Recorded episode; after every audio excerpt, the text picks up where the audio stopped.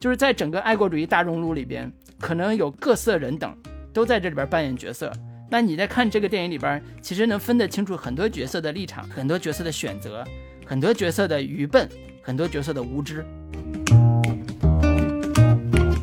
他的问题或者说他的缺点，用一个词来形容就是 cheesy，就是他有一些地方过于的庸俗，过于的刻意，甚至是过于做作。Hello，大家好。Hello，大家好，这里是是准风乐坛，我们 我是老卢我是老林。啊，我们好久没录了，有点生是疏。对这段时间也是实在没有什么特别合适的片子给大家聊，但是呢，最近有一部万众期待的电影上映了，现在应该也是国内电影界乃至全球电影市场上非常重磅的一部片子。那我们今天就要给大家聊一聊这部片子。那这部片子叫什么呢？啊、就是我们应该是期待了很久的《八佰》。这个也是我们上一期聊过，说八月份最期待的一部上映的新片，管虎导演给我们带来的《八佰》，也是等了一年多，终于在电影院看到了。我个人是二刷，第一遍嗯是点映场刷了以后，嗯第二次又在 IMAX 刷了一遍，啊、我的感受还是值得一看的。就是在正式聊之前呢，还是提醒大家一下，如果还没有加入我们准风乐坛听友群的听众，可以在微信当中搜索“准风乐坛播客”的首字母 C F Y T B K，然后就可以找到我们的微信小助手，会把你拉到我们的群聊当中来。对，嗯这个信息必须要提前跟大家说一下。嗯是是是，那我们这期聊八百呢，可能已经有呃很好的一个基础了，因为呃昨天开始是正式公映，那现在的票房也是非常的不错，应该破六亿了吧？呃，对，总体来说是一个在目目前当下电影院市场里边是非常有竞争力的一部片子。正式开聊之前，给大家介绍一下这部片子的一些基本的影片信息吧。导演是管虎，这个大家应该非常熟悉了，之前第六代电影导演当中的一个代表人物，之前的像老炮儿啊、斗牛啊、除戏痞等等，都是他经典的代表作品。那编剧方面包括管虎以及葛瑞跟胡坤，对这个编剧，呃，葛瑞是他之前的一个像算是他自己团队当中的一个呃常年跟他合作的一个编剧吧。然后我之前纠结了半天，我到底要不要提一下？其实这个编剧是我研究生时候的同学。哎呃一提到这个，我就我就有种这个利益相关人士的感觉。嗯，那我今天要好好评价一下你这个同学的这个编剧水平怎么样？是我现在就有有一种不太想聊了的感觉，你知道吗？就是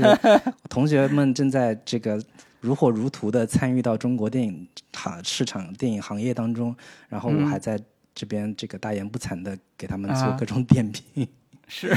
就感觉人生差距怎么那么大呀？中年危机的这个感觉都出来了。啊、那主演方面也是这片子几乎囊括了中国电影市场当中算是这个老中青三代吧，这个非常中间的一批演员啊、包括王千源、张译、姜武、黄志忠、张俊一、欧豪、杜淳、张佑浩、李九霄、李晨、梁静、侯勇、辛柏青、俞灏明、刘晓庆、姚晨、郑恺。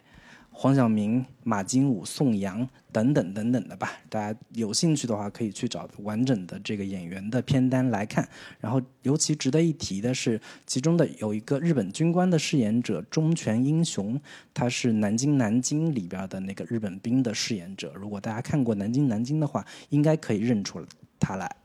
嗯，对，那摄影方面是曹郁，他也是之前《南京南京》、可可西里以及包括《摆渡人》等等的这个影片的摄影，也是中国摄影界的一把算是头把交椅之一吧，就是非常优秀的一个摄影的指导。呃，上映的时间是二零二零年的八月二十一号，但是在八月十四号已经是大规模的点映了，并且点映的成绩也是非常的优秀，点映四天就破亿，然后总点映的票房达到了两个亿之多，算是创下了中国电影的点映的票房记录。然后已经有预测这部片子票房将会超过二十五个亿，在《信条》出来之前，基本上是一个霸榜的这样的一个局面吧。目前已经是有差不多刚刚看到的最新的这个票房信息，已经超过了六亿了。这个票房的这个增长势头也是非常的喜人。那出品方是华谊兄弟，片长方面，这个公映版本的是一百四十七分钟，但是之前看过上影节版本的是一百六十分钟，所以删减的话应该有十三分钟左右的这样的一一些内容。现在大家就是，如果有人看过上影节版本的这个一百六十分钟的这个完整版的话，应该是非常有话语权，或者说在在朋友圈里边都是非常可以值得拿出来说的。就是我看的是一个完整的这样的一个版本。那现在豆瓣的评分是目前是七点八分，但是在刚刚开画的时候是八点三分，所以这个呃口碑情况是有一个逐渐在回落的这样的一个情况。那基本的影片信息就是这些。对，老卢还有什么要补充的内容吗？这个七点八分的豆瓣评分是十四万八千人的评价，也就是说这个是基数还是非常大的。所以以这个分数来讲，我觉得算是一个比较公允的评分，但是可能呃我自己心里比这个分数要更高一点。对，嗯，那就我们就来看看老卢给这个片子打多少分数，并且说一下你的一个推荐的理由吧。好，那我先来。呃，我先给这个片子打八点五分儿。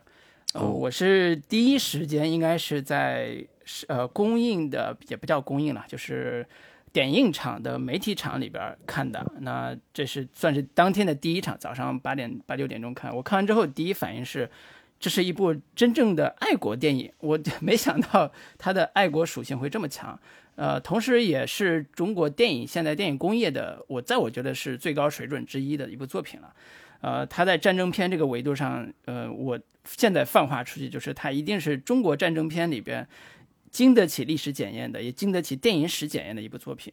那这这部作品本身在上映之前，包括上映过程中，也引来了巨大的争议。这些争议也代表了这部作品所表达的主题，包括利益，在当下这个环境里边，可能会有一些呃不一样的声音。但是我们需要看到的是，这部片子所展现出来的国民党在抗日战争时期正面战场的一些啊历史的片段也好，一些细节也好，都是我们认识当下历史和认识曾经发生过那段历史的一个重要的一个标点。所以我觉得对这部片这部电影来讲，它的历史意义、它的对电影的意义、对战争片的意义，都在我们当下的。这个环境里边都是非常有有价值的，所以这也是我愿意给他一个八点五分高分的一个很重要的原因。但是你说这个片子有问题吗？有一些瑕疵或者有一些让我觉得有问题的地方，当然有。包括对于战争片来讲，它的很多战争细节来讲是啊有意模糊掉，或者是有一些不是那么符合战争片逻辑的。你既然以战争片为类型来讲，那你要满足一些战争片基本的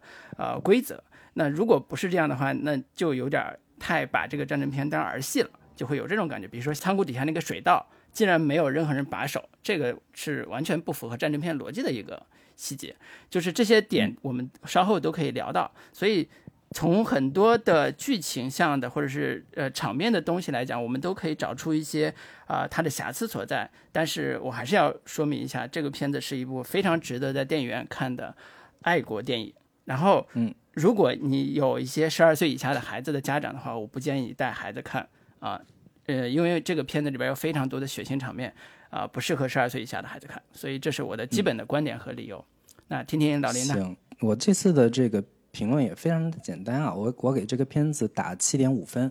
嗯，在我的维度来说，应该也算是比较高的、比较不错的一个国产片的一个分数了。那我的基本的观感跟评论就是，它放在国产战争片的维度下。以及放在国内当下的舆论环境之下，以及作为一部疫情复工之后的首部的救市电影大片的维度来说，《八佰》是一部非常优秀的中国电影，它值得每一个中国观众都走进电影院里面去看。但是我的这个评论跟呃评价严格限定在我的刚刚才所说的这几个维度之内，我觉得。在这个维度之下，可以去，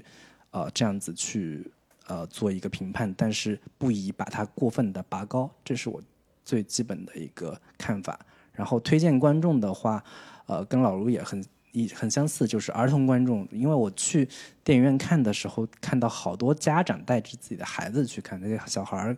可能很多都是五六岁、七八岁这样的一个年纪。我觉得这个片子里面有出现大量的非常残忍、血腥的这样的一些画面，甚至放在这种美国电影的评评级尺度来说，它已经可以达到 R 级的这样的一个。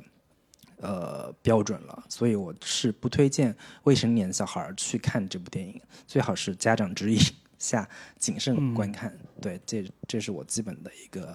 看法吧。嗯，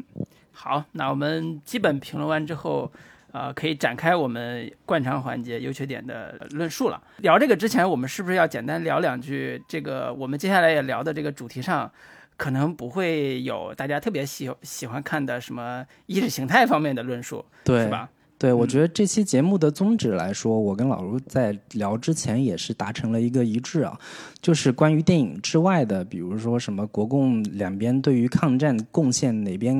哪边更高之类的这样的一些问题，我觉得我们在这期节目当中就呃不不过多的去谈论跟涉及了。主要是我们也不是太专业，或者说对于这些问题也缺乏特别全面客观的了解。我至少我个人我就不多谈了。我们着重就谈这部电影本身，它所呈现出来的就电影谈电影的这样的一些内容。对我们不过多去讨论史实，当年死伤人数到底是多少呀？这个电影是不是看起来，呃？比原本的历史是真实历史细节呈现的人数死亡人数有那么多，甚至是死伤看起来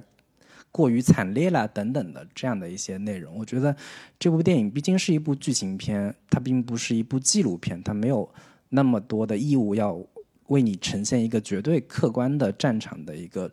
纯粹的这样的一个还原。对，这个是我们我们开头之前先要声明的一点。对对对，或或者我再补一句，就是我为什么不想在咱们节目里边大篇幅的聊这个主题，是因为好多呃朋友或者是听友吧，其实很多包括我自己在内，对于淞沪战场的整个战争的过程了解程度，并没有我想象中那么深。我以为我很了解，但是我这次为了录节目，我看了很多资料之后，我发现我并不了解，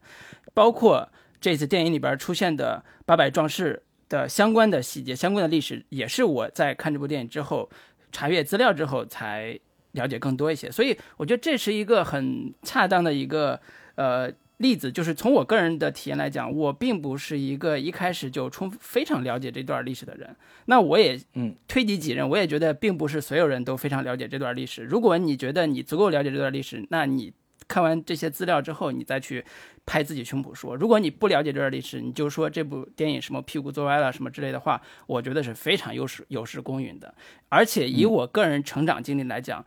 呃，国民党抗日战争的正面抗日的正面战场的这段历史，其实很长时间一段时间是被屏蔽掉的，是对压抑掉的、压制掉的。所以这个评价，你你以为你自己很客观，但未必很客观。所以这些话我就简要说到这儿。如果大家感兴趣的话，我推荐去听一下。啊，那个反派影评的以及的关于这个话题的论述，然后那个你再表达你自己的观点。好，我简要说到这儿。另外就是说，对于创作者来讲啊，就是我们自己都是创作者，遇到这种人反映说，你们是不是从客观、从历史的角度来写的？是不是一定要针对严苛的历史事实来写？我自己的理解是这样的，就是一个好的故事啊，它并不局限在事实本身，它有时候是。对于事情的理解要远远超出事情本身更重要，所以很多好的故事的重要的特点就在于它能够提供一个洞见，就是一个新的观察力、新的洞察力。这种这种洞察力甚至超越事实本身，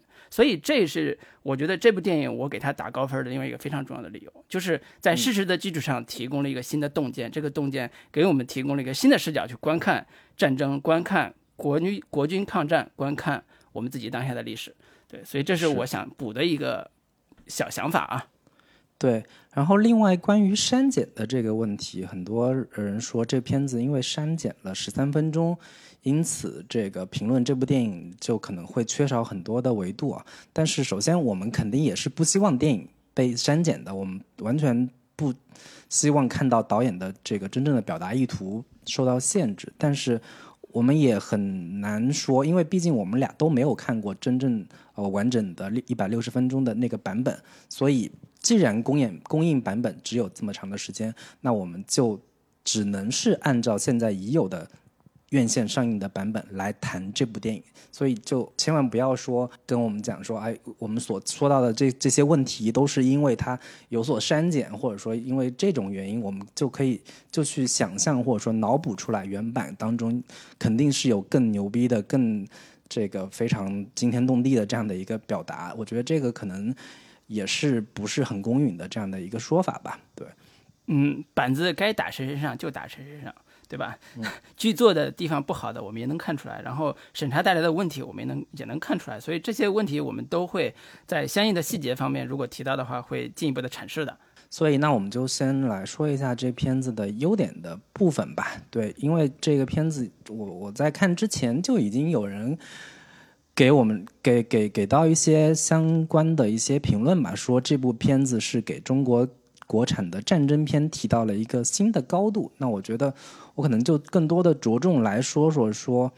这个片子到底在国产战争电影这个类型跟维度之下，它到底提升到了一个什么样的新的高度？那原先的国内的战争片又是一个什么样的一个现状？那这部片片子又是如何把它给提升了或者拔高了？从这个维度去呃。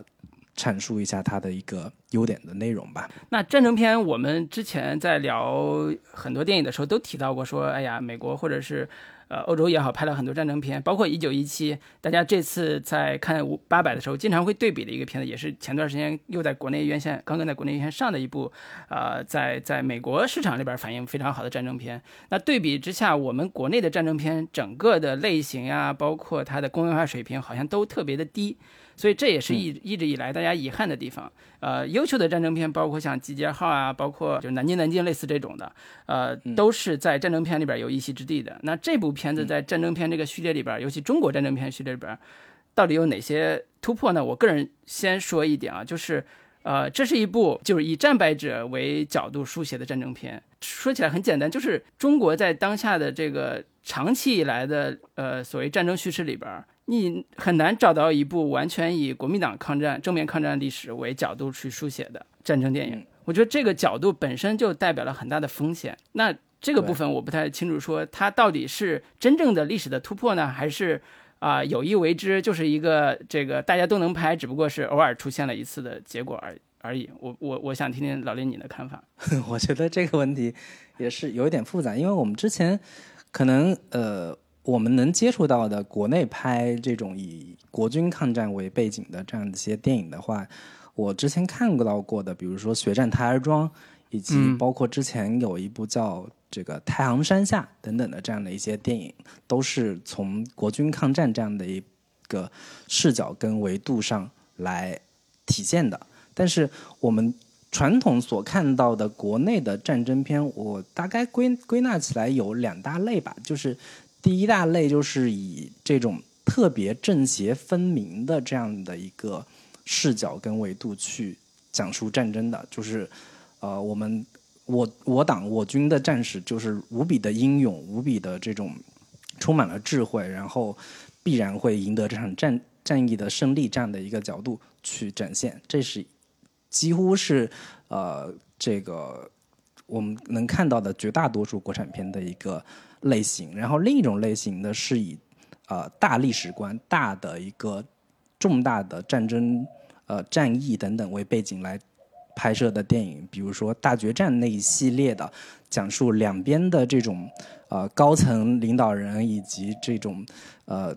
重要的这个抗战的将领等等的这样这样的一些维度去讲战术战役如何去啊推进等等的这样的两个维度去呈现的一批国产电影。所以我在看到八百的时候，我会觉得它比较独特的地方吧，是它从真正的从士兵个体的角度去展现战争当中的人，战争当中真正的人性是如何展现的。我觉得这个可能是我看到八百的时候会让我觉得。比较眼前一亮，跟以前所看到的传统的战争片不太一样的地方。刚你提到这些片子，还有一个战争片里边有一种艺术片的风潮啊，就是，包括我们之前看什么《战马》呀，甚至像《一万的童年》，呃，甚至我们第五代导演张军钊也拍过一个叫《一个和八个》，八三年的时候拍过一个《一个和八个》，都是偏啊复杂的战争叙事，同时又有个人的这个尴尬处境的这样一些。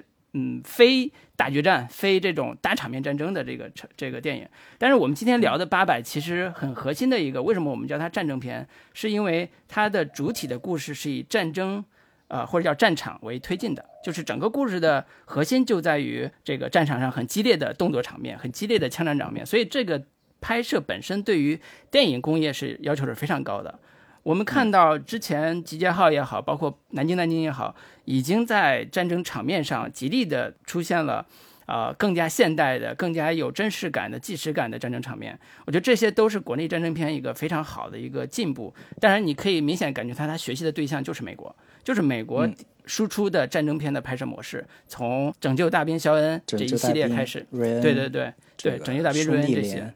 对，兄弟连这些，就是这一类的战争场面的拍摄，已经有了一个非常通俗的、非常有呃奇观效应的一种拍摄方式了。那这个在我们今天聊的八百里边，其实也是体现的非常明确的，而且也是拍的场面也是非常的，我觉得非常好看的吧。你如果说好看，有点残忍，但是的确是呃非常符合战争片这个类型的一个呃要求的。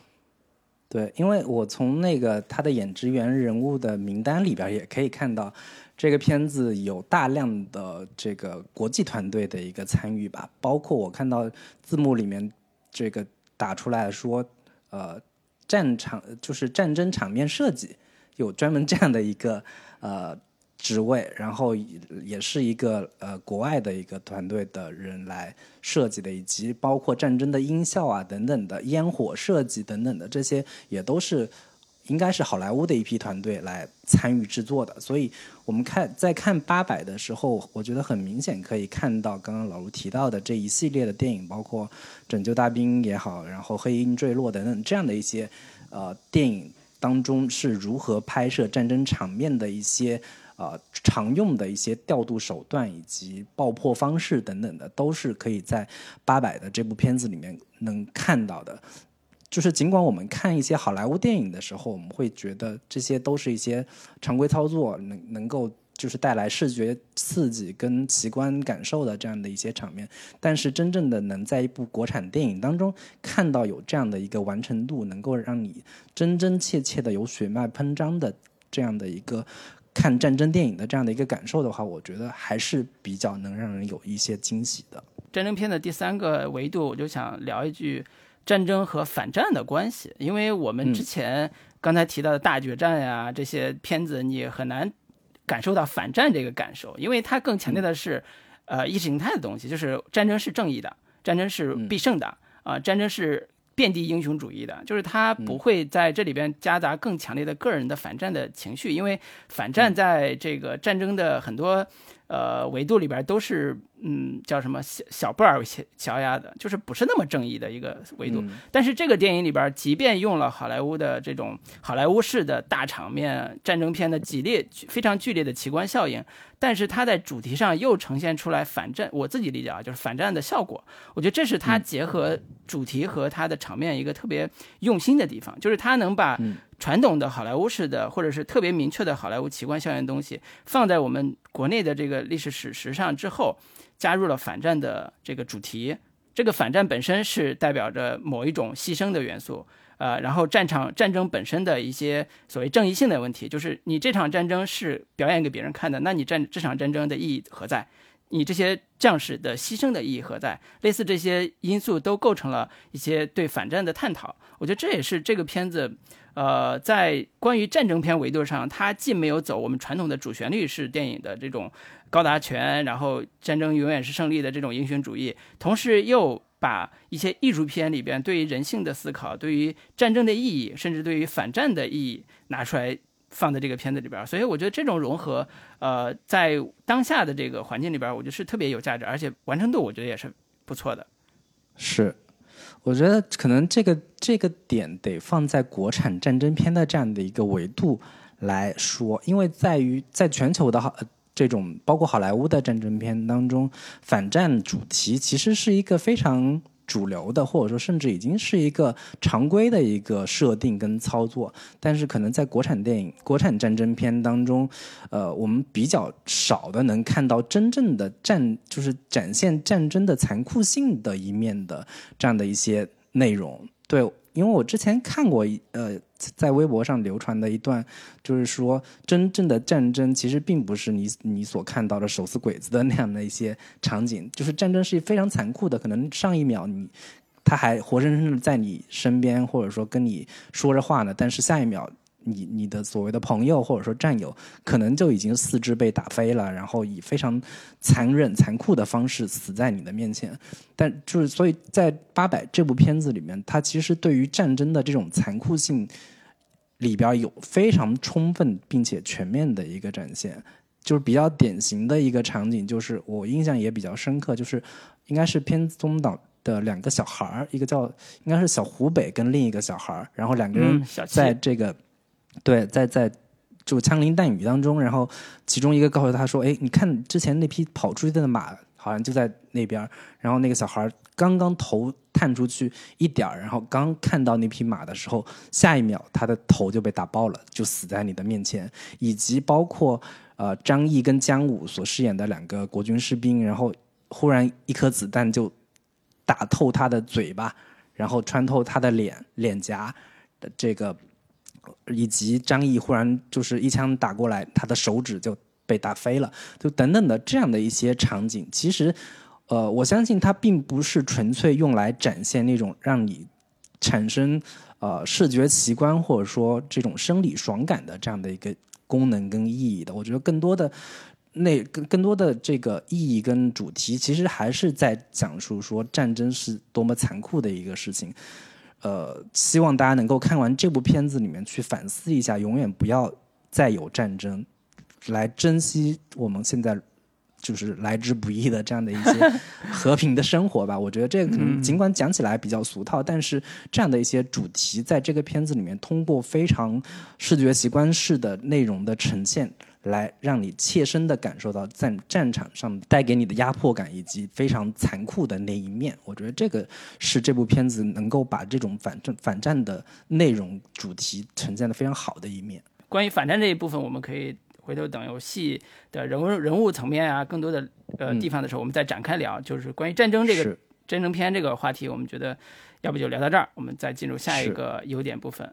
呃，老林，你说一个。我觉得下一个优点的部分，可能我更多的从人物的这样的一个角度去切入吧。就是，呃，我之前在看这部片子之前，很多人就包括豆瓣的一些评论就在讲说，《八佰》这个片子，呃，各方面都挺好，但是因为展现了一个人物群像，因此导致这个片子，呃，没有哪个人物让你特别印象深刻，或者说。因为太过于平均的把戏份分配给分配给各种不同的这个角色之后，导致每个人物都显得不是那么的立体，甚至显得有点有一点那么的扁平的这样的一个感觉吧。但是就我个人而言，我看这部片子的时候，我其实是没有这个这样的一个感受的。就是首先我已经有这样的一个预期，就是我看的这部片子应该是一部群像式的展现在啊。守卫四行仓库的这样的一个一场战役当中，呃，尽管只有四百二十个人，但其实对外宣称有八百个人。这样的一个背景之下，我我已经预期说，他肯定是会展现这个呃守卫这四行仓库当中四百多人的其中几个人物吧。我觉得他肯定是以这样的形式来展现的，并且他展现出来的。一个效果是，我基本上对其中绝大多数人物都是觉得还挺能令我印象深刻的，挺能令我这个一下都记住这些人物的。包括张译所饰演的这个老算盘，以及姜武饰演的那个看起来牛逼哄哄但其实是个瓜怂，然后王千源所饰演的这个杨拐这样的一个角色，他们每个人物的。性格标签是相对比较清晰跟明确的，以及我觉得做的比较好的一个点就在于说，他给了他一个他每一个人物非常清晰并且明确的一个人物弧光。这个可能是在我在看呃其他以前我们的国产的战争电影当中不太能看到的。我们看到的，比如说什么嗯。双枪李向阳呀，铁道游击队等等的这样的一些人物，都是基本上他们的这种，不论从智商上来说，还是爱国主义情怀来说，都是一个上来就已经设定好的，然后就看他们如何以他们的一个个人英雄主义也好，以他们的这样的一个信仰的力量也好，去展现他们英勇的那一面。但是这部片子其实是，呃，给了他们一个从。相对比较呃懦弱的，或者说相对比较小人物的这样的一个状态，慢慢一点一点的积累起来，最终呃明确了自己的爱国情怀，然后最终从这个一个普通的小人物成长成为一个呃真正的中国人吧，用这个电影当中所所说的那句话，以及真正的一个这个战争英雄的这样的一些人物的。转变弧光，我觉得在这个片子里面是体现的非常清晰并且明确的。然后我觉得这个也是这个片子非常跟其他的国产片、国产战争片的区别区别开来的一个一个点吧。但我觉得这个可能也有一点。歪倒歪打正着的这样的一个意思，就是可能在我党的战争片当中是不太允许存在这样的一些懦弱的、自私的，然后甚至是没有大局观的这样的一些人物的。但是放在国军的队伍里面，或者说放在这样的一部片子里面是可以的。但是就非常恰好歪歪倒正歪打正着的一个。地方就是，恰恰是因为有了这样的一些人物，他们身上的缺点，他们身上的不完美的地方，恰恰看让我们看到了真正的战争当中人性的真实状态。虽然这也可能是一种经过提炼的、经过设计的一种人物的转变状态，但至少能让我们看到这样的一一种弧光的转变。这个是让我觉得还挺，呃，耳目一新的。对。嗯，你刚才讲的这些人主要是以逃兵这一派的，就是逃兵线上，小湖北、端午、老葫芦、杨拐、老算盘、老铁，就是那个山呃东北的那个老铁，就是他们是这个以逃兵为这个身份的，进入到这场战争，进入到这个四行仓库，从逃兵慢慢的开始被这些军军人感召，最后走向战场，最后拿起枪来，除了个别人啊，除了那个老算盘。当了逃兵之外，剩下的基本上都是最后战死的，沙场这些无名无名之辈，应该叫最后那个历史上可能也没有留下他们的名字，不像四百四百多的勇士，他们最后其实名字大部分都是留下来的。但是这些刚才讲的逃兵线这逃兵这部分人，其实都没有什么留下的名字。所以这个里边，呃，逃兵的这群人物群像，其实是我个人非常喜欢，而而且我也。同意你说的，就是它的完成度相对来讲是非常高的。这是战争片里边特别常用、惯用，但是呃很难有用的好的一个人物特性，就是逃兵大部分都是背离军人职责的，就是这些人在道德上是有瑕疵，在呃职责上是有是有可以可以被枪毙的。就是现在剧呃电影里边也会体现出来被枪毙那个那个场面，就是他们这些人的生存处境是极其低微和艰难的。那这些人如何被？呃，就像走人物弧光一样，你如何把它写成一像英雄一样的人物，其实难度是，我觉得是非常大的。但是这个片子里边，呃，在写的时候，我觉得完成度还是非常好的。尤其是端午，端午是欧豪饰演的，就是他，呃，从一个湖北保安团一个被被莫名其妙来进入战场的一个年轻年轻人。然后一开始自己是农民身份，然后一直想说，我为什么要参加这场战争？我只是一个农民，我就想回家种地，我只是想进城看看。结果就卷入了这场战争，我也不想在这场战争里边获得什么英雄，当什么英雄。但是慢慢的，他被身边的这个山东兵啊，李晨饰演的这个山东兵被他胁迫，同时有感召，然后最后成为一个呃护旗的英雄。这个这个本身过程就是一个体现出来导演管虎对于。战场的一个理解，就是或者对他爱国主题一个理解，就是所有人，你只要在，哪怕你是个逃兵，你只要在一个看起来正确的呃人身边，或者是充满光环的人身边，你就能被他感召，你就能成为一个呃为国先驱、为国努力的呃英雄。就是他这种爱国性就体现在这些逃兵身上。那这里边儿对于其他的群像人物，我觉得也是刻画的，虽然很多地方点到为止吧，但是也是有声有色。河对岸的苏州河对岸的租界里边，那群所谓人民群众的群像，甚至说包括外国人的群像，都是也是非常可圈可点的。包括像侯勇和梁静饰演的这个教授夫妇，呃，老知识分子嘛，就是从远观到最后拿枪说太欺负人了，隔岸观火。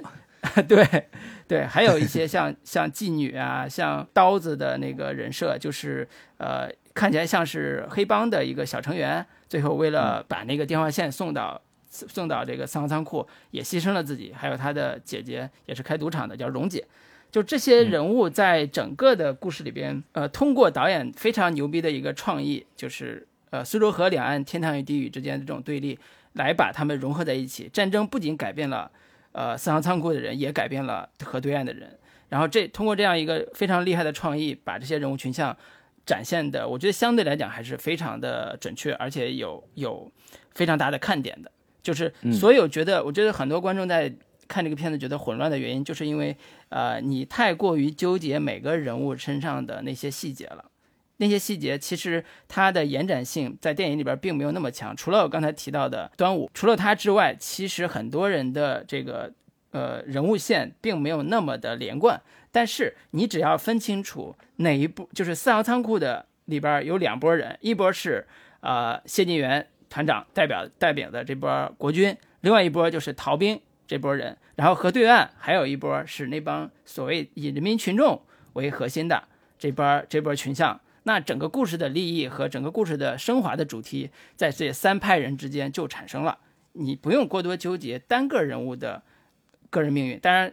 我们在缺点部分也会提到，有一些人物的确写的不是那么的完美。那这是他的个人剧作的问题。但是从利益上，我觉得完成度是非常非常高的。这也是我觉得在人物上，不单我们要讨论单个人物，而且要讨论人物群像，而且要讨论人物群像的不同的批次。这不同的批次在背后都是有主题寓意的。然后主题又是通过河两岸这个天堂地狱之隔完美呈现的，所以这是我觉得这个片子在战争片里边，它呃，你觉得它？我觉得它是非常大胆的一个用法，因为从我个人对这个片子的理解来讲，我更喜欢看的就一条线，就是逃兵这条线，就写逃兵这波人，呃，那个小 小湖北、端午、老葫芦、杨拐、老算盘、老铁，他们这几个人如何在整个战场里边。从逃兵变成英雄的，我只要看这一一条线，我觉得我就满足了。但是管虎的自己的呃世界或者他自己的创作的意图远远不止于此。他为什么要那么浓墨重彩的写河对岸那波人，写教授夫妇，写刀子，写蓉姐，甚至写戏班看戏的那几个唱戏的那三个人？嗯，就是这这是他有很强的主题寓意在里边的。对，所以这是我想说的关于人物这方面的一些。个人的想法，对我觉得是，我可以稍微再补充一下，就是，呃，我们原先以为看我我在没看电影之前，我在想说八百这片子到底能拍一些什么呢？我们我们能想到的可能就是在讲真正的这些国军战士们，他们到底是如何奋勇抗战的。但是，呃，我没有想到说这个片子能把这个所谓的人物群像选择的这么的丰富并且多样，就是更多的一个呃。切入点或者说切入视角，其实是以那批非国军的这种呃，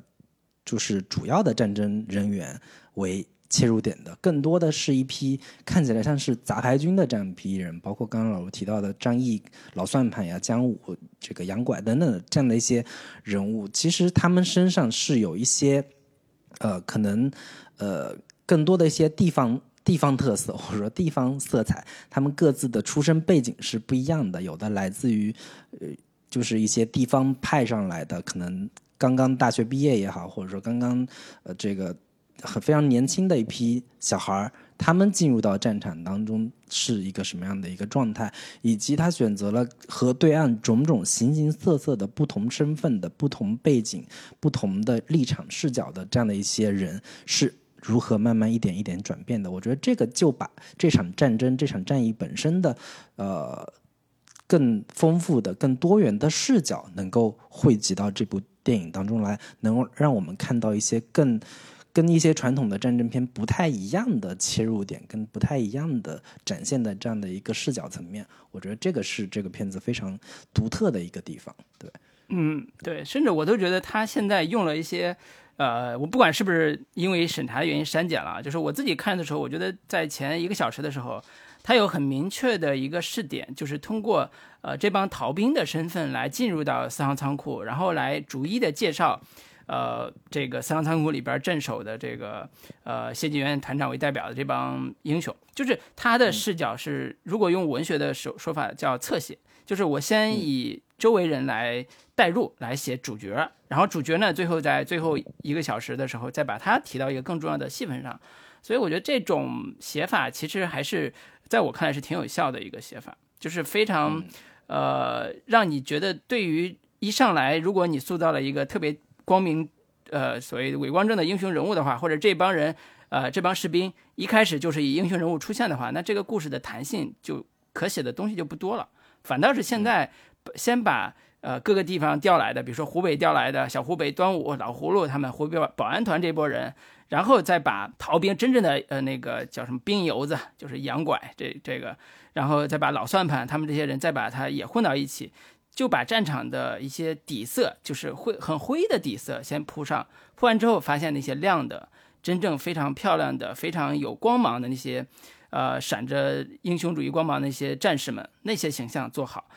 这样的话，那个气氛就特别特别容易出来。我举一场例，举一场那个场面，举个例子啊，就是，呃，我记得是第二天，就是故事里边的第二日。呃，三天，呃，日本日本兵要三天攻克这个三号仓库，那那个那个那天，就是里边有一场是陈树生绑着炸弹跳跳跳楼去炸日本兵那个细节，嗯，就是那个细节里边本身就很能体现说，呃，这帮呃这帮看起来对立的四行仓库的这个战士们和呃逃兵们是如何在一个场面一个场景里边是被感染到的。而且那场戏也是很多观众在看的时候，呃，特别特别容易受感召，然后特别容易，呃，就是流泪的一场，这是一个高潮场面了。就对于前一个小时，但是你知道我看我看戏的时候，我觉得哪一场是最最打动我的吗？其实是第一天，就是故事里边第一天那场，是那帮逃兵的视角在看日本人要进攻进攻上仓库的时候，从窗户进来，然后那个呃老铁。就是那个东北人，在逃的时候发现有一个战士倒地了，那个战士一直在喊说：“救救我，救救我！”然后说：“守住位置，你来顶我的位置，然后不要让日本人进来。”那个点是我，是我打动打动我的一个非常非常重要的一个起点，就是他直接以这种方式来点点题，说这个国军的这帮人是如何用自己的行动来来证明自己，也也来感召逃兵这条线的。但是你看到。这个点的时候，逃兵还没有任何的触动，他依然在为自己的命而奔波。呃，有毒气弹进来的时候，他赶紧去抢别人的护那个防护面罩，然后把自己戴上。就是这些第一节的时候，第一天的时候根本就感召不了他们。那但是我们观众已经看到了这场战争的残酷，也看到了这场战争里边那些人物的英勇。就是这些细节在一步一步催化的时候，我们都能看到一个非常合理的一个细节的过程。所以这是我认为他这个战争片在人物处理上。我觉得在细节上已经，呃，在很多地方已经做的让我觉得，呃，不单能不单能打动我，而且从情感上来讲也是非常真挚的一个英雄主义的一个情情感了。就是关于说到打动观众煽情的这个部分，其实这片子里面有好几段都是非常高潮性的，或者说非常这个浓墨重彩的，能够触动到观众情绪的，包括甚至我自己这种可能平时看电影的。看电影的时候情绪很难被打动的这样的一批观众，在看这部片子的时候，有好几处都是让人每每眼眶发酸的这样的一个感受吧。我觉得这个可能也是这部片子能够引起那么多讨论，或者说能够得到那么多人喜欢，并且让那么多人去进到电影院里面很重要的一个理由跟原因吧。就是呃，包括有有那么几场戏吧，刚刚老卢提到的，大家。排着队，一个一个的报着自己的名字，说我是山东哪，还是河北哪哪哪的这个战士，然后什么这个儿子不孝等等的，然后就奋不顾身的就绑着炸弹跳下去，然后炸敌人的那个铁板，那一段是非常的有感染力的，以及刚刚老卢也提到过的这个刀子去过桥的那一段，嗯，也是非常起范儿的那种，能能让人把这种英雄主义的战争当中的人性的光辉的那一部分展现的非常这个淋漓尽致的。然后另一段我觉得也是不得不提的，就是那个关于护旗的那一段落，应该也是很多观众非常印象深刻的那那一场戏吧。大家就是奋不顾身的要把这个旗子给立住，尽管这也是一个。可能很多我们看传统这个战争片里面，会也会是非常常见的那那那种展现英雄主义的桥段，但是真真切切的在这部片子里面看到的时候，也确实也是非常能够提振观众这种情绪上的高点的这样的一些场面吧。我觉得这些这个片子里面的家具，或者说这个片子里面的高潮段落，确确实实也是能够。非常的深入的，非常这个真切的打动到观众的内心比较柔软的那那一部分，对，是是，这些高潮段落其实都是跟人的牺牲有关系的，就是我们在和平年代这个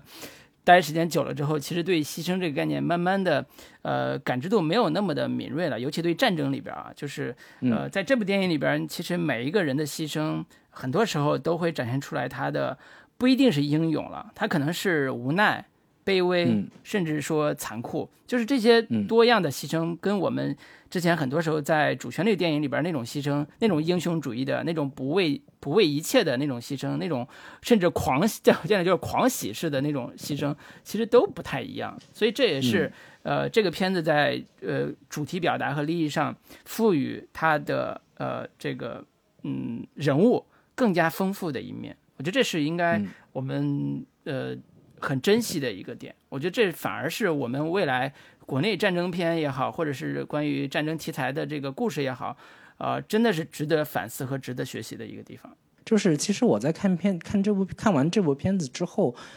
其实有一个非常强烈的一个感受，就是你要说这样的这个片子里面所展现的关于战争的这些切入点也好，关于这些人物的塑造方式也好，我觉得其实都是一些。相对比较常规的，就是战争电影的一些常用手段，就是你尽尽量尽可能多的展现，在前期展现这些人物相对比较懦弱的、相对比较渺小的，甚至有一些阴暗的那个部分。在这个部分展现充分之后，你在后期又把它给翻过来的时候，它的一个情感冲击力，它的一个人物的弧光也好，它的一个就是前后的一个对照。也好，其实是更加能够有这种情绪的冲击力的，或者说能把这种战争的惨烈性能够充分的展现出来。因为你前面展现的人性越丰富、越细节、越真切、越真实、越丰富的话，你后边这个人物的牺牲，他的一个意义，或者说他给观众带来的冲击就会更大。我觉得这个其实并不是一个特别高深的，或者说。并不是一个多么呃深刻复杂的这样的一些展现手段，但是非常巧的就是，其实，在此前的国产的战争片里面，这样的表表现手段，我不知道是不让展现，还是说因为有各种方面的限制也好，呈现的非常少，所以就让《八佰》这部片子看起来更加的这个有打动人心的力量。嗯，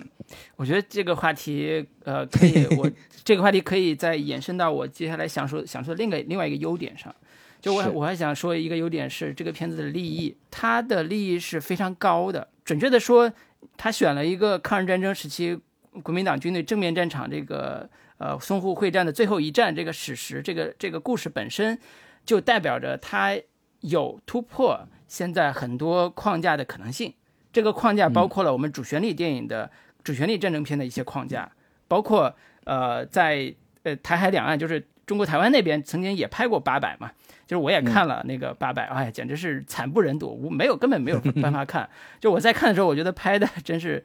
啊，无法看，就是嗯不上档次的一部政治宣传片。对，就是。战政关于战争的这个序列里边，很多电影都走入了一种为政治服务啊，然后为这个某一意识形态服务的这种这种主流宣传的这个思维里边，甚至到现在为止，我们现在还能看到很多很多电影也是这个这个样子的。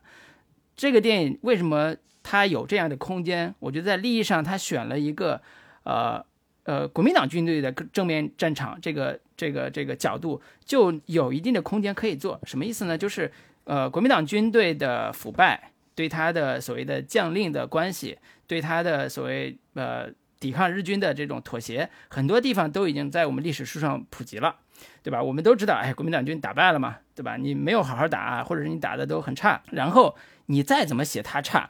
观众都觉得这没事儿，你意识形态方面的控制也不会在这个方面出现过多的问题，所以呢，他就可以把逃兵写的那么的呃低微，所以这也是到后来逃兵反而能成为这个故事里边我认为很重要的一个亮点的原因，就是他能写低微的人，那那就能写更崇高的人。如果你连低微的人都不让写，不能写。那你的崇高很容易就变成拔高，这也是一个很现实的剧作上的一个一个考量了。但是这个片子真正的利益，真正让我让我觉得竖大拇指的利益，就是把一场呃所谓的正面战争的最后一战，把它的两面性拍出来了。那两面性，一方面就是这是一场关于爱国的、关于牺牲的电影，同时又是一场表演赛。这个表演赛在故事的第一天就。呃，展现出来了。那个谢良元在天台上，然后黑夜里边，一边是灯火通明的苏州河南岸，是灯火通明的这个租界，北岸是日军攻陷沦陷的上海。呃，那个这样一个天堂和地狱之间，就剩他们最后一个一个据点了，就是四行仓库。那么四行仓库这场阻击战，掩护呃大部队撤退的这场阻击战，表面上是阻击战，实际上是为了。呃，所谓的国联调查团的一个表演，就是让外国人、让国际社会、让这些国联调查团在布鲁塞尔开会的这些美国人或者英国人看一看，中国人、中国军队并没有放弃，依然在抗战，也就是打给他们看的，就是这四天是打给外国人看的。那这样一个主题，就其实在某种程度上消解了战争的正义性，这也消解了战争本身的，呃，一定程度上的呃所谓的意识形态性。那这种，呃，视角其实是一个做故事的。从我所作为编剧啊，作为我们剧作者的一个角度来讲，是一个非常非常好的一个切入点。它的张力，它对于呃现实的理解，对于历史的理解，都能在这个这个角这个视点上，或者是这个呃环境里边做很好的铺陈。所以这也是我为什么说前边啊人物系列里边人物群像有三派人物群像，你在这个故事里边很容易做出一些语义感。做出一些升华的原因，就是它的设定给我们带来一个非常丰富的、非常饱满的一个呃空间，能做故事。对，所以这是我特别特别觉得，呃，在当下的关于拍战争这个序列里边，能找到这样一个啊，看起来呃大家听说过，但实际上你不了解它的背后历史，你也不你也很难挖出来背后的主题精神的这种史诗故事来讲，是一个非常好的参考。嗯。对，我觉得这个可能也是这个片子非常有意思的一个地方。我觉得我在看这个电影的时候，我有一种强烈的舞台感，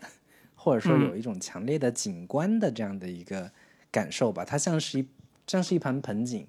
就是呃这一批守在四行仓库的战士们，他们更多的像是一像是一群戏台上的演员。我觉得这个表意，他在这个片子里面也是非常明确的，有有所展现啊，就是包括这个苏州苏州河两岸对岸的这一批民众们，然后通过像侯勇这样的一些角色，他通过这样的一个望远镜去看，然后更多的民众是趴在这个河边去看，还有在高处有一个飞艇，飞艇是各种的来自于各个。英美国家的这样的一些政治观察员们，他们通过高处的这样的一个视角去观看这样的一个四行仓库的，可以说是被遗弃的这样的一群人，在这个抵死反抗，最做最后的一个挣扎。我觉得这个是非常强烈的，包括呃河对岸还有一个京剧的这样的一个戏台。其实也是某一种观看与被看被被观看者之间一个非常清晰跟明确的这样的一些表意内容吧。我觉得这个是他做的非常呃有想法的，我只能说是非常精致的这样的一一个设计，能把这种战争当中的人性或者说战争当中的一些残酷残酷的东西，以舞台舞台感的这样的一个方式去展现到观众面前。就是可能活生生的生命，在很多看客面前，它其实成了一些表演，或者说甚至有一些看热闹的这样的一个一个场面。就是甚至你可以再过度阐述一下，就是这部电影本身可能也是一某一种呃景观。可能也是某一种戏台，然后观众在电影院里面看电影的时候，也是另一种的观看者的看客的心态去了解跟理解这段历史所呈现给大家的意义。但是这些观看与被观看，它其实，我觉得这片子它非常努力的，其实是想要弥合某种共识性的东西。我觉得这个。是这部片子能让我觉得非常有意义的、非常重要的一个地方，就是尽管说我们有的人在河对岸，有的人在这一边，有的人可能在天上在看观看这一场同一个事情，但是这个片子里面所呈现的对于国家的热爱，对于这片土地上的人人民、普通的老百姓的真真切切的热爱，对于。这个遭受苦难的、来之不易的这样的一个幸福生活的这样的一的某一种最真切、最热切的情感，它是真实的。所以这个片子里面，最终所有人都是凝聚在这样的一个国族意识之下去投身到这场抗战。尽管在战争本身有某一种的呃荒诞性，甚至某一种虚妄的部分，但是。每一个人内心真真切切对于这个国家的热爱，我觉得是真实的。我觉得这个是这部片子里面所呈现的非常，你就像刚刚老师说的，比较高级的那一个部分，甚至也是在当下的一个社会环境下，它特别有意义的，能够弥合各种不同视角的，呃，这个甚至是有一些撕裂的这部分的这个意识形态或者说价值观上的差异的地方，它能够，它试图通过这部电影。来去弥合起来，我觉得这个是非常有意义的。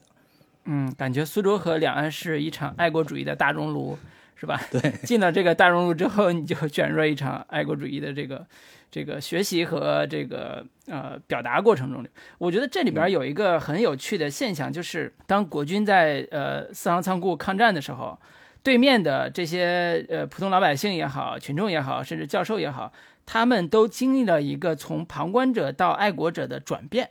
这个这个过程，我觉得是对于这场呃所谓战争表演赛的，说是战争表演的一个特别大的一个意义。就是本来我们在说设定的时候已经提到了，说这场战争在最高统帅那边不过就是一场表演，不过就是一场给，而且是给给外国人的，主要是给外国人看的表演。但是在实际的牺牲面前，在实际的英勇抗战面前。感召下来的对面的河岸，河岸对面的一些老百姓，对面的这些，啊呃戏子们，甚至包括教授们，那他们这些人的爱国难道都是假的吗？不是啊，甚至还有三个学生渡河过来要去参加战斗的。当然，这个过程也说明了爱国主义并不是呃都是正都是冷静的，就是这三个学生爱国热情特别高涨，过来之后其实呃做了无谓的牺牲，甚至说。中间还有小一个学生说：“我要回去，我要回去，我我我一一刻都待不下去了。”就说明了战争在战争面前，爱国本身是它是怎么产生的，它是怎么被鼓动的，它是同时又是怎么又让一些人变成了炮灰，变成了一些这个牺牲品的。就这个过程，它也展现出来了。所以这也是这个片子里边特别丰富，甚至让很多人觉得特别断裂的地方，就是你到底是宣扬爱国呀，你还是觉得爱国有一些问题？你到底站哪头，对吧？你你你试图分清楚这些立场的时候，你就陷入到一种，啊所谓的机械主义。我就我自己理解啊，就是你陷入到一种说，你一定要分清楚那个里边的那个人是呃爱国爱爱八分还是爱九分，还是说是他他是愚笨的呢？就是在整个爱国主义大熔炉里边，可能有各种各色人等都在这里边扮演角色。那你在看这这个电影里边，其实能分得清楚很多角色的立场、很多角色的选择、很多角色的愚笨、很多角色的无知，这些都是有爱国的标签可以统一在一起的。但是，嗯，这个片子最后要在第四日、第三日、第四日要完成的一个最重要的汇聚命题表达，就是那些牺牲者感染了。呃，一些身边的人，那些身边的人，哪怕是逃兵，哪怕是老百姓，都愿意付出代价来为这个国家而努力，来为这场呃战争，就是哪怕是不义的战争，他也要为守护自己的家园而努力。就是这个这个本身牺牲是有价值的，也也许战争是政治的，就是里边说战争就是政治的什么之类的，但是牺牲是有价值的。这是我觉得历史也不会忘记这些为国家、为民族牺牲的这些英雄们。我觉得这个最后完成这个寓意的时候，那这个利益算是真正的表达出来了。我觉得这是他在整个创意层面到执行层面到最后利益层面，我觉得在当下国产战争片也好，甚至说啊，在近这么多年来，就是中国的战争片这个序列里边，真的是可圈可点的，呃。有算算一号的一个片子，而且我也觉得它一定是经得起历史检验的一个片子。对，刚刚我们我们提到的这些点，其实归根结底说到说说回一句话，就是说我刚开始看在看这部片子的时候，我会有一种感觉是说，哦，导演选择的这样的一个视角，就是和对岸租界跟四行仓库的这样的两边，其实是某种对立的关系。有一种就是朱门酒酒肉臭，路有冻死骨的这样的一个强烈的对比，但其实你整个片子看下来，它里边所呈现的一个状态，它其实并没有说，呃，就是怎么着批判对面的这些这些人如何的，就是隔岸观火嘛，就是说这个最直白的这样的一个利益，但其实你最后看下来，它其实并。并不是要表达这样的一个主题，甚至他也没有极力去渲染或者说激化这样的一个两边的对立的状态。我觉得这个是这部片子我看下来会觉得他还比较的克制，甚至是比较理性的去看待这样的一个爱国的问题。包括很多里边的这样的一个台词，王千言说问那个日本就是这个有一个。记者说：“那个河对岸的人都干嘛呢？”他说：“大家都担心着呢。”然后王千源说：“担心你不过来帮忙，会有这样的一些一些表达，但最后也没有说去太过多的苛责，说你们这些人为什么就只是看着我们一个个送死？但这个片子里面所有整个片子所呈现来出来的状态是，对岸的人民他们的爱国主义热情，他们的这样的一个。”想要为国牺牲的这样的一些这个情感，都是在观看他们对岸的这些人的过程当中，一点点被激发起来，甚至想要冲破这样的一个阻碍，去游到河对面、河对岸来的。我觉得这个是这个片子里面很关键、很重要的一个表达。对他其实不仅是表达了那几个人的爱国，就是河对岸那几个人的爱国，而是说他其实代表了整个中华当时四万万人民群众。其实他的利利益。在这个点上是很明显、很突出的，甚至是带理想化元素的。就是隔岸观火，表面上隔岸观火，最后被感召，最后变成支持他们、永远铭记他们，然后记得英雄人物、英雄的这些普通群众，甚至还有杨慧敏要送旗过来，然后支援他们的这些，把一些事实的这个历史上的一些记忆点，把它放到整个群像里边之后，它形成了一个特别庞大的一个叫人民群众的一个概念，一个一个一个寓意。就是他不单单是一些点状人物了，他已经代表了中国人了，在一定程度上啊，在我看这个电影的时候，所以这是一种非常抽象的理想化的塑造方式，在我，在我看来，就是这也是他的利益在最后通过和两岸对立来完成的一个非常好的一个非常好的一个叙事角度吧。我觉得这也是，呃，只有在这样特定的环境下，只有在特定这样特定的人群上，就是国军抗战这个人群上，可能才有这样的空间去写。你就放到，如果你就放到一个共产党军队的这个抗战上，然后说人民群众隔岸观火，完了，这个起点你是不可能写的，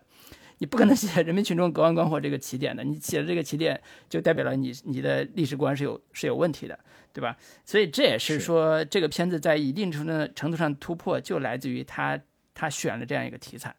当然给他带来的争议，给他带来的坎坷。也是大家有目共睹的，所以这这个地方我也就不多说了。呃，那个相信大家看完之后自己有自己的这个理解吧。行，优点部分老卢还有什么别的补充的？啊，优点部分我觉得还可以再提一嘴，就是关于这个片子的摄影，就是曹郁。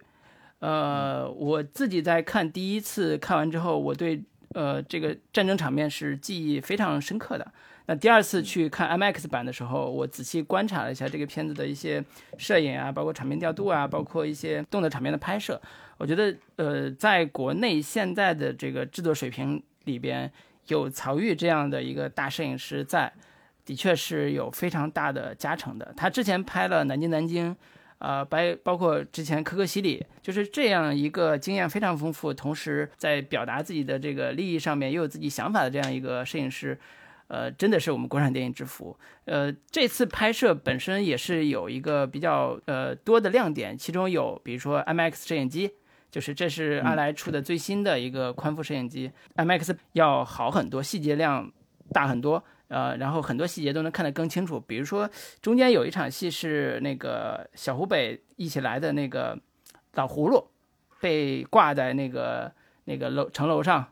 那个要凌迟处死那个细节，就是小屏幕版的时候，那个细节并不是很清楚。但看 IMAX 版的时候，其实特别效果特别震撼。就这也是说，其实 IMAX 电影机可能在整个视觉、视听语言呈现上，给了导演和创作者们很大的发挥空间，让这个电影场面，呃，在经过现代电影语言的加成之下，有更强的震撼力。这也是我在电影院感受特别强的一点。同时呢，我觉得在呃写意层面上，这个管虎导演有自己的坚持，曹郁那个摄影师呢，好像也呃更愿意这个做一些配合，就是经常会有一些写意场面会让这个片子呃显得略微有点奇怪，比如说马呀这些的，但是在曹郁摄影师的处理下，处理的还挺有他的巧思的。我觉得这些都是作为技术层面上这个片子做的非常非常好的一些地方。呃，嗯，让我也觉得说，国产电影的工业化好像并没有大家想象中那么的艰难。可能我们的 这个电影工业已经到了一定的水准了，但是我们的表达的空间还跟不上。这是我看完之后我觉得最大的感受。对，是这个问题，我觉得不宜多谈。对，我就说到这儿吧。对我先主要是吹一波曹郁老师啊。行，那优点部分之后，我们来说一下这片子的缺点问缺点或者是问题一部分吧。我觉得当然我之前也提到了，就是我 相当于是这个利益相关人士啊。我觉得缺点部分我不过多的去阐述啊，我我可能核心就阐述一个点，然后剩下的来让老卢来这个更多的去集中炮火来攻击。就是我我说的这个缺点部分，主要是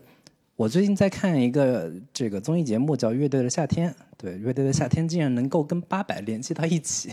就是微博上有一个节目，就是两个德国乐迷他们评论月月下里边的乐队，然后其中有一个德国的胖哥，就胖哥哥就经常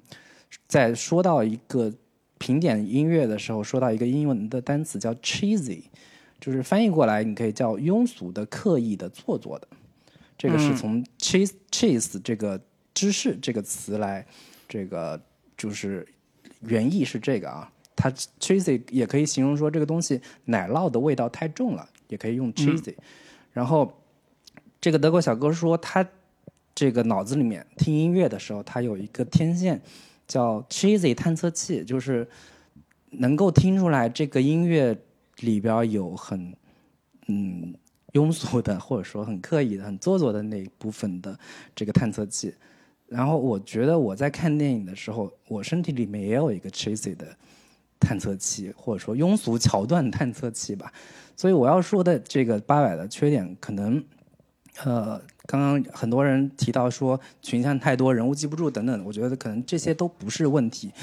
对我而言，这个片子有用它的问题或者说它的缺点，用一个词来形容就是 cheesy，就是它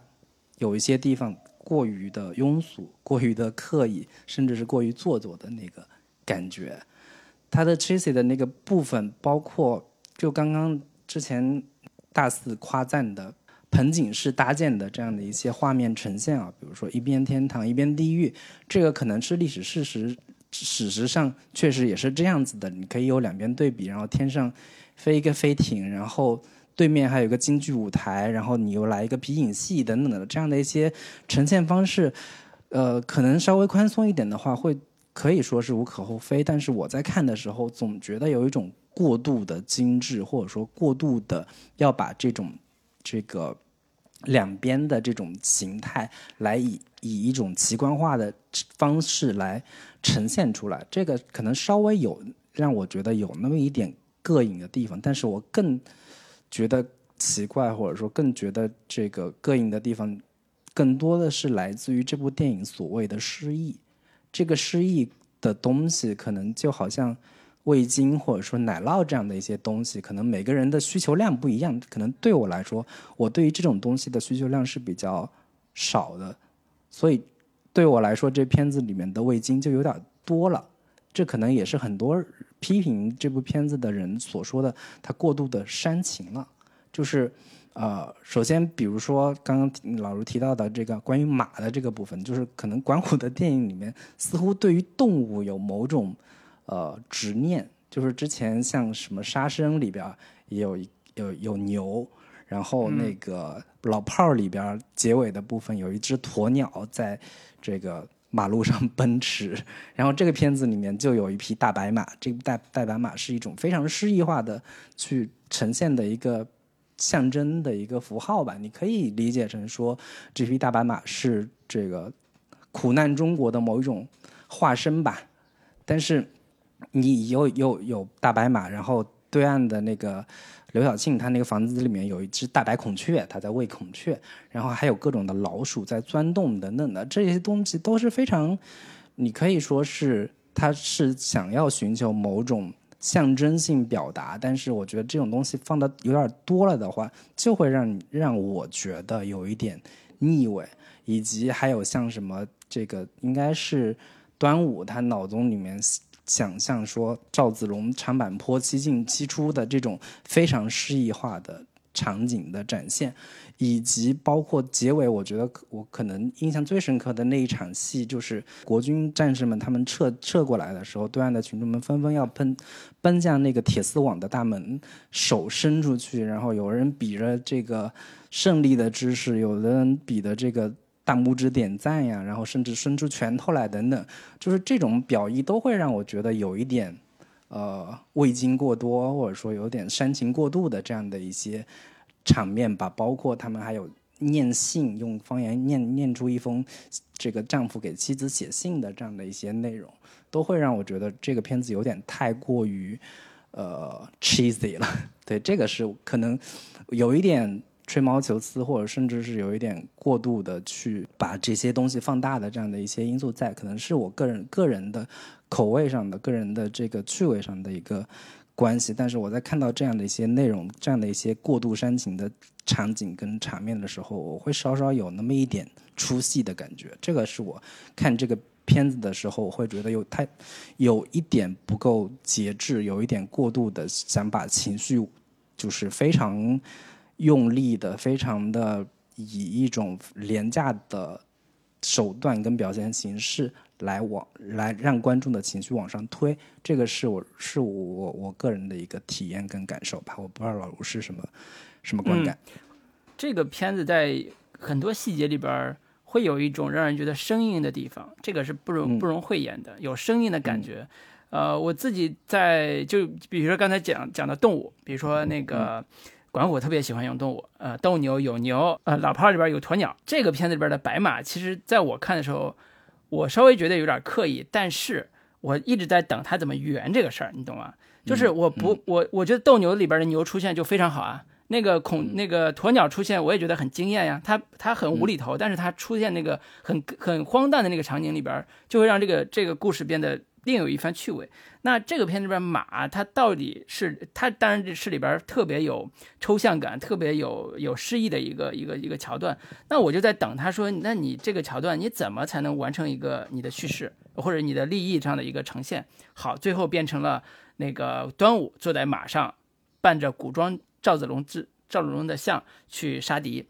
那我觉得这个利益本身就可能不是那么的完美，在它的表达上，我不排斥出现马。我觉得抒情在战争片里边是特别经典的、经典的使用方式，也特虽然俗套吧，但是真的很好用。但是你能不能用好是一个回事儿。我觉得这个里边它没用好，没用好的原因并不在于马本身，我觉得它在于的是小湖北，是他这边跟端午跟他的哥哥之间的感情处理的不够，处理的不对。我觉得，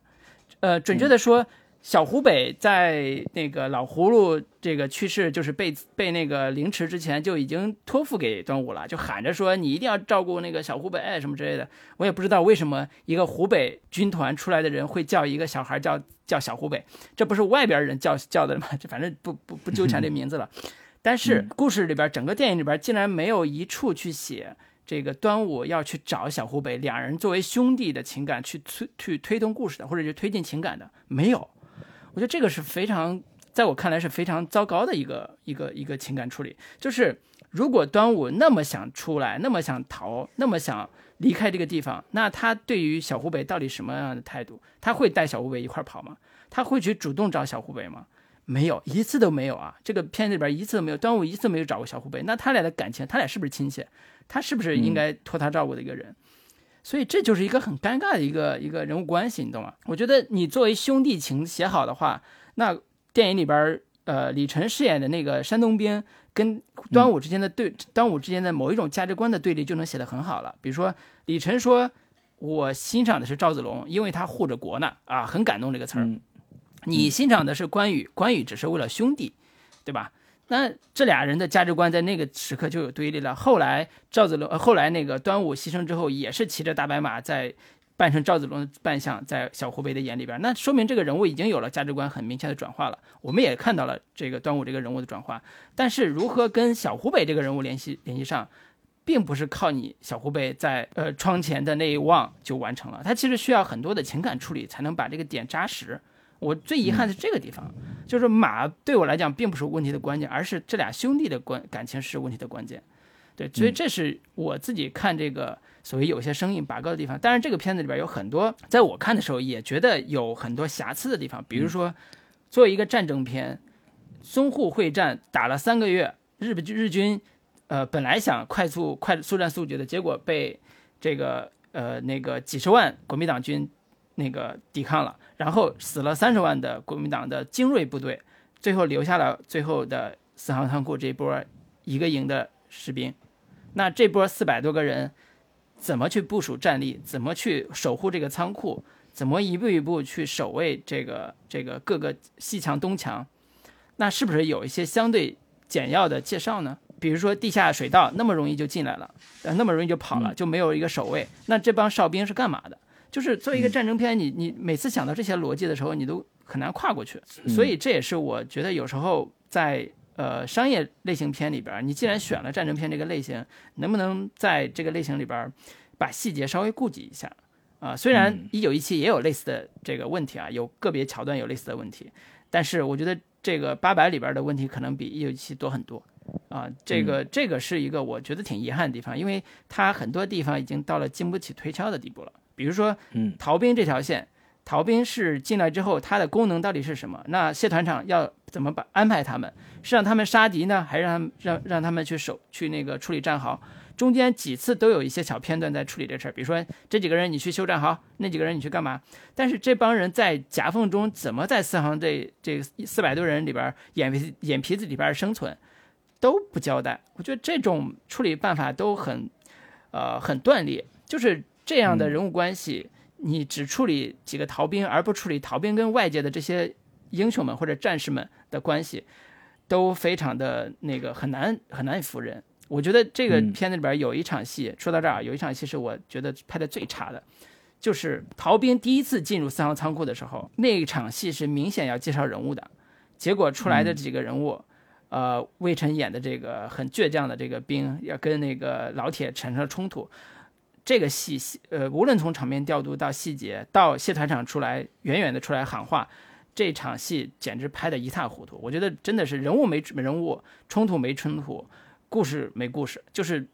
是特别糟糕的一场一场一场戏。当然，可能这场戏里边也有删减，但是我不管，我看到的就是这场拍得非常糟糕的戏。呃，我觉得这也是一个在很多战争片里边，我们就算说它立意非常好。啊，在戏人物的群像上有他可圈可点、可圈可点的地方，但是你拿战争片这套思维方式去看这个片子的时候，还是能看出不少的呃瑕疵和问题的。刚刚老卢提到的那一场戏，我觉得我可以稍微给他找补两句，就是你说的应该是那个姜武跟那个有一个军官魏晨演的那个，对。他们那个冲突啊，我觉得可能这场戏的功能最核心的目的就在于说，通过姜武这个人物来展现说这批这批所谓的杂牌军这批逃兵们，他们当中其实是非常的有那种，就是老兵油子嘛，就是可能核心的第一个功能就是说。在第一场出场的时候，让姜武显得非常的牛逼，显得非常的有这种这个江湖气，有非常的那种难管教的那种那那个那个性格特质，然后再通过他后边让他去枪毙其中一个日本日本兵的时候，有一个前后的反差跟对照。我觉得这个这这场戏更核心的功能其实是这个。就是通过以姜武为代表的这样的一批老兵游子，来来前后去对比，或者前后去映照他们他不同的这样的一个性格的转变，让观众觉得哦，他原来其实是个怂货，他是个瓜怂，就可能更多的功能跟意义在这儿。嗯，那我觉得就太小了，就拍的太小了，就是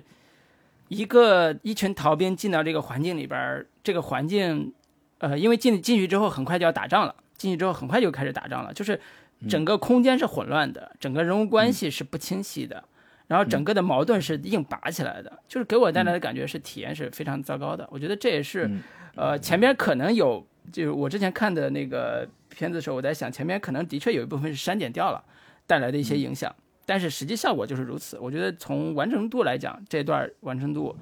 啊，真的是非常差的。呃，我很难看到一个很难看到一个电影叫战争片的电影，在开头前半小时的完成度能差成这个样子。我我觉得板子可能要打到审查和管虎导演两个人身上，不一定完全是审查，但也不一定完全是管虎，对吧？这个是我自己的这个看法了。我觉得可能最后呢，可以拿出来就是稍微说一下的，就是影片的最后的那一部分，就是从就是仓仓库的这个士兵们要去撤到。呃，英租界的那一场过桥的那一场阻击战的那一部分戏，我觉得可能我看到这个部分的时候，我就已经觉得有一点不耐烦的感觉了吧。我觉得可能呃，一个很重要的原因就在于说，在这场戏的时候，所有的情绪是很单一的。但你可以理解的地方就在于说，因为你到这场戏是影片的一个高潮部分了，它的所有的。这个功能或者说所有的着力点都是要把观众的情绪推到最高潮，但是就观感而言，那这一场就是渡桥戏是非常的混乱且没有这种没有重点的，就是一批人哐哐哐的，就是一一队一队去那个往桥那边冲，但是你看不出来他们的一个呃组织性，他们的一个战战术战略的一个。呃，安排到底是什么样子的？就最最核心的功能就是要往桥那边冲，然后以及随之所带来的这个就是视听语言方面的一个贫乏跟让人觉得乏味的地方，就在于说它就是不断的有人冲桥死了，然后对岸的这个民群众们看看到这部分的这个伤亡之后，情绪激动，想要冲过去帮。帮忙等等的这样的一些一些场面吧，但这这样的一些情绪是非常的单调的，至少在我看到这个部分的时候，会觉得有一点乏味。以及这段这场戏里面前面的所有的这种最呃思想最落后的，然后甚至是这个。最自私的那些人，最终完成了他们的一个人物弧光跟人物转变嘛？包括那个日本，这不那个方记者，他是如何在那个桥上，这个要，这个把那个之前王千源交付给他的东西，他要给他，这个从遗落的这样的一个情况下给拿回来，以及像张译演的这个老算盘，他是如何到了。对岸之后看到这样的一个场景之后，他是如何要去又重新回到战场当中去？就是你能看到的，就是呃，都是一些相对比较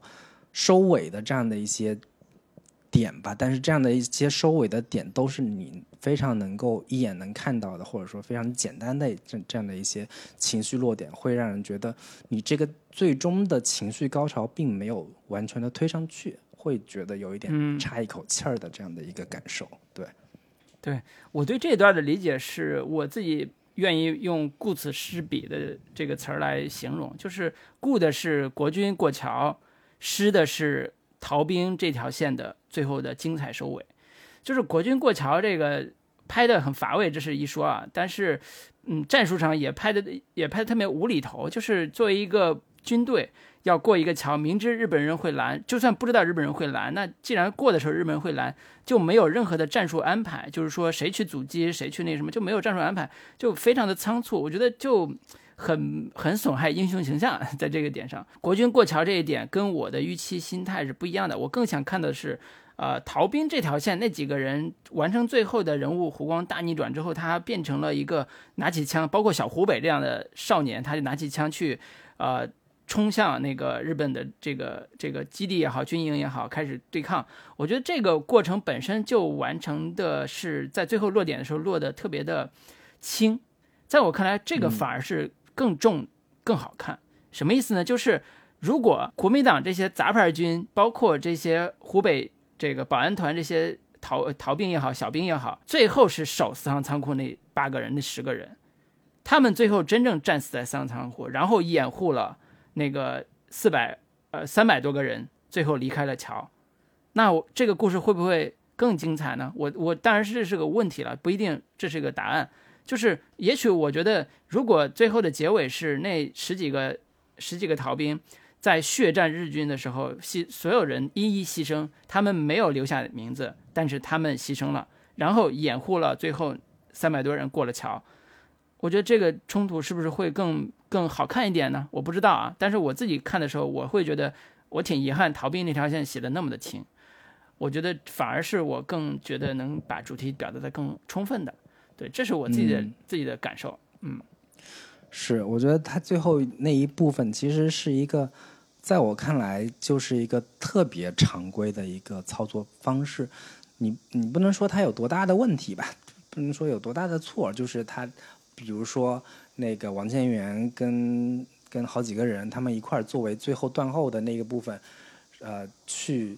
走出这个死亡仓库，去正面的迎击日本兵，这部分可能稍微有一个侧面的描写，但并没有做正面的展现。以及像江武，他到了这个死亡仓库的楼顶。先耍了一单，耍耍了一通大刀，然后把这个这种要英勇就义的媳妇儿的那个情绪给推出来了，然后把各方面的该交代的、该收尾的、该结的这些点都给收拢好了，最后就努着劲儿要把这部分情绪要往高潮推，但是就在我看来是一个相对比较乏力的一个推高潮的一个一个最后的一个收尾吧。它唯一的一个映射就是。最后握拳那一下，就结尾最后握拳那一下，对应了片头，呃，小湖北跟端午他们逃的时候，有一个老乡战士吧，嗯，就是求他们说救救我，救救我，手是伸出来的，你知道吗？那个绝望的手跟最后片头绝望的手跟最后握紧的拳头，竖起的大拇指做呼应，就是哎，中国有希望，对吧？未来中国有希望，就是把这个利益往上拔了。但是我觉得吧，这个，嗯。真的，这个结尾我是我也是觉得有点不太满意的。我觉得可能这个这样更保险，觉得嗯，可能这样觉得更保险，但是的确不是很不是很满意。那缺点部分还有什么其他补充的内容？缺点部分我想多说一句，这个方记者啊，就是这个间谍，这个间谍呢，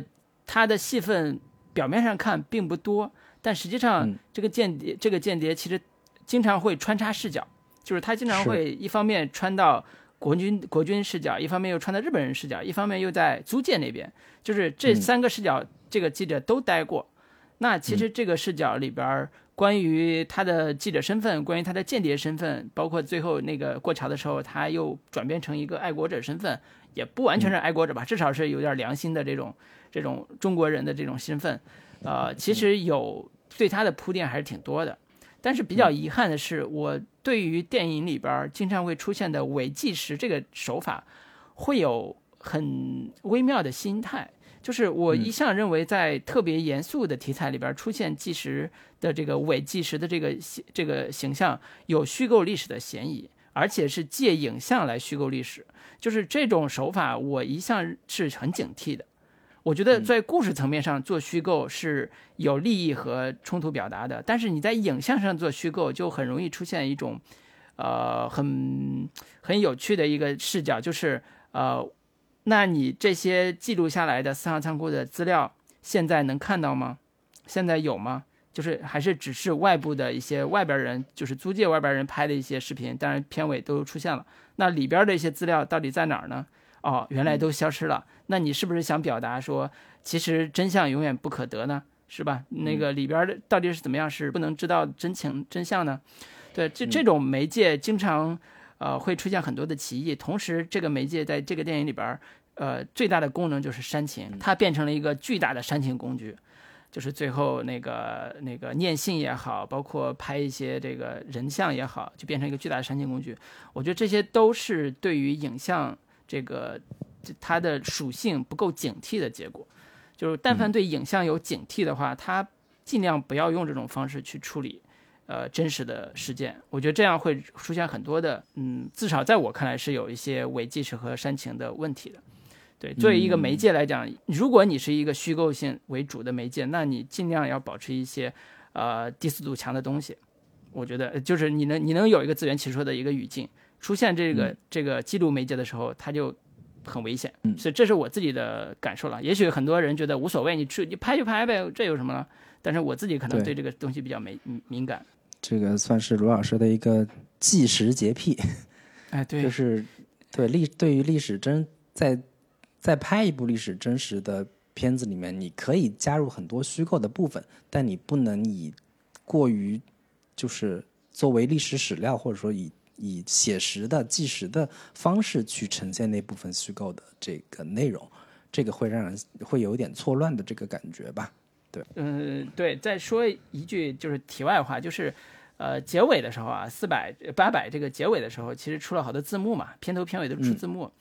嗯，我觉得作为八百这个。这个电影其实，呃，以前集结号也出现过嘛，说那个集结号当时出现了多少士兵，最后名字打上什么之类的，就这好像成为这些年的一个小惯例了，就是说一旦出现这些牺牲者的形象的话，尽量能把他的名字打上。那八百最后好像并没有特别多，就出现了几个陈书生啊，这几个谢谢晋元啊这几个，但是真正四百的这个四百多位吧，这些英英勇的烈士们，啊。当然，有一部分还活在了这个新时期、新时代。呃，就是这些人的名字，好像在这个电影里边，在结尾的时候，呃，只是被代表了几个人而已，没有没有作为一个整体形象再露个脸。我觉得这个还挺遗憾的。就是作为一个八百为名的电影，最后没有把八百这个概念统一再梳理一下。我觉得这，嗯，不知道什么原因了。就是我觉得这个是有点小遗憾的。对，就是你可以。更更严格的要求的话，可能会这个可能会成为一个问题。但是，我觉得导演现在这样的一个体现方式，我觉得也也也无可厚非。就是不一定所有的人都能有这么，首先没有未必有那么多影像资料，其次是未必有那么的丰富的这样的一些关于这些人的人物背景。对我觉得这个可能也是呈现的时候导演的一个个人选择吧。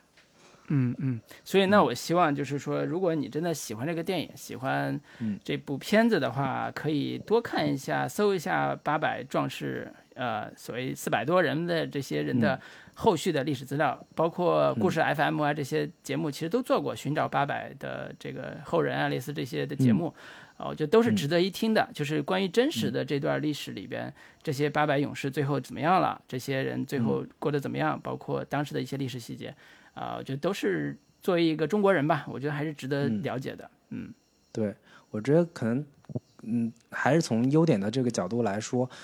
它至少会让更多的人去了解这段历史，同时通过这部片子，想要去更多的了解说当年的这批八百勇士们他们是如何的在之后的生活。你通过这部片子为起点吧。你可以去找来更多的相关的资料，让更多人感兴趣。对于这这一部分的内容，这部分的历史，我觉得可能也是一个功德一件吧。那关于优缺点部分，我们基本也就说到这里了。最后，我觉得其实我可以在最后做一个推荐的一个小部分吧。我可以可以给大家推荐一本书，这这本书也是我最近刚看完的一本书，书名叫做《日本人为何选择了战争》。八百，我们之前可能不太能看到的一个视角去呈现八百勇士、八百壮士这样的一部呃电影。我推荐这本书，可能也是能够给大家提供另一种视角，就是我们之前可能对于呃关于日本的关系也好，我们从教科书、从历史书看到的，更多的是从我们自己的视角去理解中日关系，理解中日的种种发生的冲突跟战争这个。维度，呃，但是这本书就是因为这本书的作者是一个日本的学者，叫加藤洋子，然后他从日本人自己的角度去分析，说当时日本到到底是出于什么样的考虑，在这样的一个时间节点之下去选择了战争。他其实他其实相对比较详细的梳理了从中日甲午战争一八九四年开始那一部那场战争是。如何发生的？当时的日本的现状是什么样子的？日本的从政治家到民众，他们的普遍的心态是什么样子的？然后再到这个几年之后的中日俄战争，日本的这方面的情况又是如何的？然后再到这个一次世界大战的时候，包括巴黎和会等等的这个凡尔赛条约，日本要去抢夺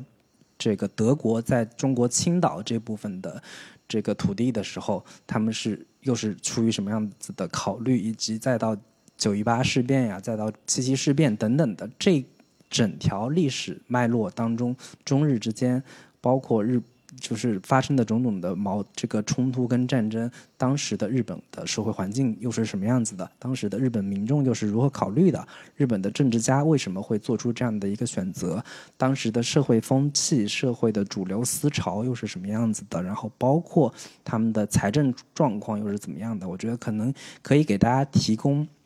在看完八百之后，去回过头来看，说这个这一场中日战争，呃。这个抗战到底它的背后的这个原因到底是什么样子的？我们可以通过去日本，通过日本人他们梳理的历史，他们的这个当时的一些思潮是呃处于什么样子的考虑等等的这样的一个角度去从新的视角去理解，可能跟观看可能会。补充我们之前所看到的种种，从历史教科书的角度，或者说很多从我们中国人自己的角度去理解的这段历史，我觉得可能是一个很好的补充。对，嗯，这本书的名字叫《日本人为何选择了战争》。对，好啊，既然老林都推荐了，我也嗯没啥说的，就是 就我听听完，我第一反应是，哎，你这屁股坐歪了，你怎么能推荐日本人 这个这个发动战争的这个理由来让大家看呢？放心吧，这本书能在国内出，就说明它是一个相对比较呃客观的，或者说相对从反思日本本身的这样的一个角度去书写的这段历史。对你推荐书的时候，我就想到一个问题，其实呃，我们经常看到一些呃研究日本的这个国内啊，研究日本的这个资料，并不是特别的，好像并不容易引起流行，就是。我我们就是之前有人说过一句话嘛，但是不一定对了，就是说日本人对中国人的了解，呃，之深可能远远大于中国人对日本人的了解，就是我们对日本的了解可能还真的是远远不够。就是从这个角度来讲，我觉得这本书，呃，我虽然没看，但是我觉得是可能是值得值得大家看一看的。我有空我也会看一看日本人是怎么看待中国的，对日本人是怎么发动战争的。嗯，老卢如果没有什么补充的话，那我们这一期就跟大家聊到这里。好的，对，最后还是要强调一下，这个加入我们准风乐坛的听友群，在微信搜索“准风乐坛播客”的首字母 C F Y T B K 就可以找到我们了。欢迎大家能够踊跃加入到我们的群聊当中来，拜拜，拜拜。